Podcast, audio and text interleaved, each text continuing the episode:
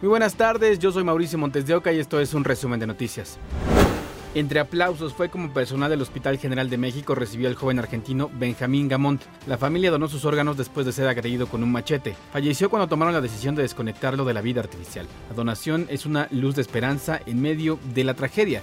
Benjamín era uno de los turistas argentinos atacados el viernes en lagunas de Chacagua, en Oaxaca. La familia Gamond informa. Con inmenso dolor la triste noticia que Benja no lo logró. Con este mensaje en redes sociales fue confirmada la muerte de Benjamín Gamond. Es uno de los tres argentinos que fueron atacados por un sujeto a machetazos el viernes por la tarde mientras estaban de vacaciones en lagunas de Chacagua, Oaxaca. Hoy sus familiares quieren que al menos su corazón se quede en México, pero se enfrentan a las trabas de la burocracia.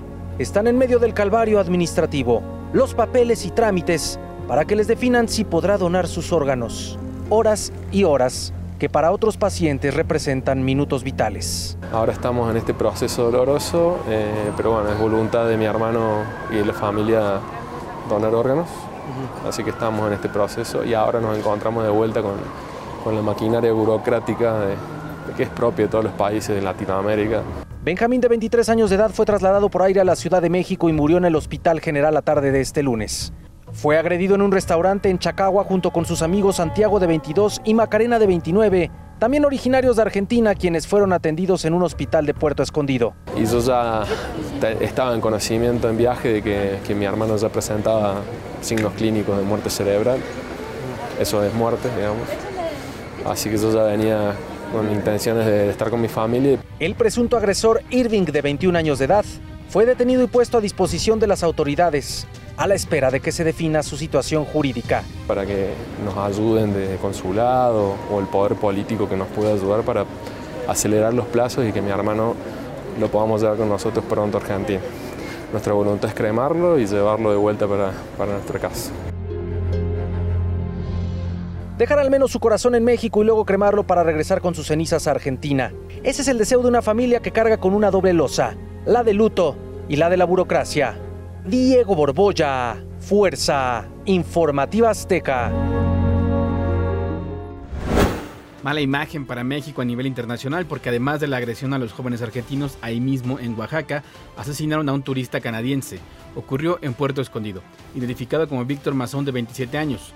Su cuerpo fue hallado en la colonia Arroyo Seco con un impacto de bala en la espalda. La Fiscalía Estatal informó que inició una carpeta de investigación.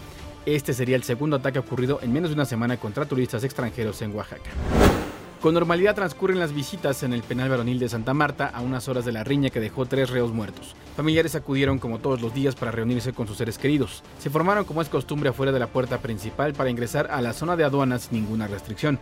Solo estuvo un camión de seguridad resguardando las instalaciones. La tarde de este lunes, durante una riña, fueron asesinados tres reos al interior del penal varonil de Santa Marta. Los fallecidos purgaban condenas por los delitos de homicidio, robo y secuestro. Ocurrió en el ala A en la zona conocida como Diamante. A las 9 de la noche llegaron cientos de uniformados metropolitanos para reforzar la seguridad. La información del suceso fue difundida a través de medios de comunicación y en redes sociales. No nos han dicho nada, nosotros nada más sabemos en base a las noticias de la situación que se está presentando ahí adentro. Hay una versión de un tuit que se manejó anónimamente donde había varios heridos y que no, o sea que sí eran los tres muertos, pero que había varios heridos. Fue entonces que comenzaron a llegar decenas de familiares para averiguar el estado de salud de los internos. Díganos dónde fue el problema y los nombres de los que están Pues nomás que había muertos y heridos, pero no nos dicen quiénes. Es lo que queremos saber, quiénes son los heridos y quiénes son los muertos. Al no recibir respuesta, entraron a la fuerza para exigir información. A las 12 de la noche salió el director de Reinserción Social Gerardo Lobato para explicar lo que había ocurrido y mantener la calma de los inconformes. Las familias que tuvieron la desfortuna de que su familia se había involucrado en esta riña fueron tres familias. Esas tres familias ya fueron informadas. Si ninguno de ustedes ha sido informado, si ninguno de ustedes les han llamado a sus casas, a sus teléfonos, no hay ningún problema. Por este suceso, el director del reclusorio y el subdirector de seguridad fueron cesados de sus cargos y la Fiscalía de la Ciudad de México ya abrió una carpeta de investigación. Con imágenes de Jorge Guardiola y Daniel Flores, Oscar Mendoza, Fuerza Informativa Azteca. Detuvieron en flagrancia a Narciso N en el Estado de México. Este sujeto está relacionado con al menos 20 asaltos en varios mercados de Nezahualcóyotl. Uno de ellos fue captado por una cámara de seguridad y se muestra como su víctima, una adulta mayor. Arroja el dinero para que no le haga daño. Narciso N se encuentra recluido en el penal Nezabordo y en los próximos días se resolverá su situación jurídica. Ya había reportes de más clientas, no solo de este mercado, sino de varios mercados de, aquí de Nesa, que la misma persona, pero no había una foto, no había una foto para identificarlo hasta que se le ocurrió meterse aquí a este mercado, que ya lo detectamos, fue como se empezó a difundir. La unidad Xochimilco de la Universidad Autónoma Metropolitana regresó esta mañana a clases presenciales. Permaneció en paro más de dos meses como protesta para erradicar la violencia de género. Se convocó a reiniciar clases también en la Guamas Capotzalco, Coajimalpa y Lerma. La unidad de Iztapalapa no retomará actividades porque no se han alcanzado acuerdos. Esto luego de nueve mesas de diálogo con integrantes de la Asamblea General de Paro. Exigen que se cumplan seis de los 11 puntos de su pliego petitorio. Mientras eso sucede en la UAM, en la Universidad Nacional Autónoma de México, continúan dándose casos de abuso y acoso que son ignorados. La omisión, negligencia y una red de complicidad son algunos de los componentes que hacen sentir a las víctimas desamparadas ante la máxima casa de estudios. Una red de complicidades impide que prosperen las denuncias por violencia de género en la Universidad Nacional Autónoma de México. Las propias víctimas así lo señalan. Desde 2019, Abril denunció a dos trabajadores de preparatoria. Los protege el sindicato y por eso no los corrieron. No pasó a más. ¿Quién te comentó esto? El abogado de la preparatoria. El mismo abogado te Sí. dijo, ¿sabes qué? Porque son sindicalizados, no hay nada que hacer. Así como Abril, otras víctimas dicen que no se sienten respaldadas por la Abogacía General de la UNAM. El problema que yo veo y que me he encontrado es que los tiempos no se empatan. Y entonces las investigaciones administrativas duran muchísimo tiempo y entonces no empatamos los tiempos que tiene el patrón para poder rescindir una relación laboral. ¿Cuál es el departamento encargado de revisar esto, esta cuestión laboral, esta parte de los contratos? Eh, pues normalmente lo hace la oficina del abogado general, que es quien lleva el acompañamiento a las, a las facultades y, y escuelas e instituciones.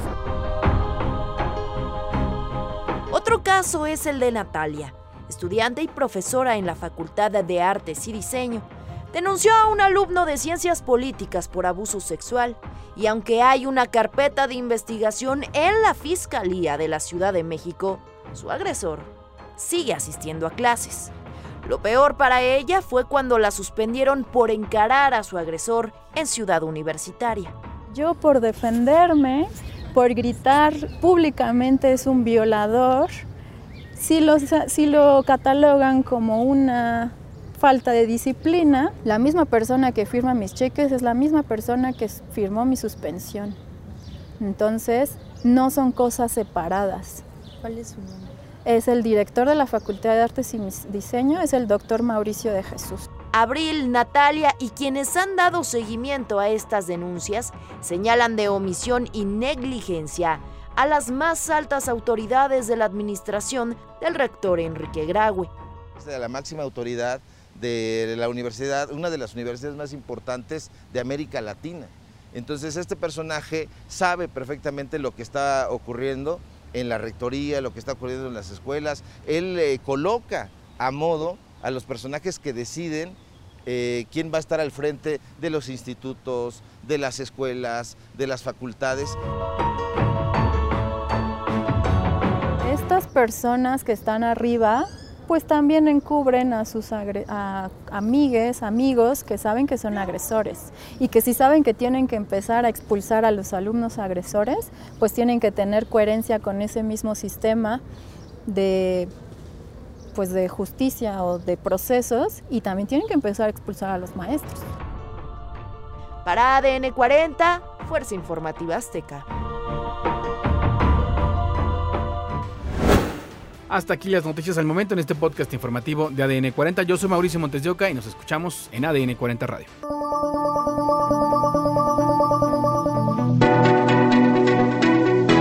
podcast es presentado por VAS, la super app que te ofrece muchas y nuevas formas de pagar todo lo que quieras con tu celular.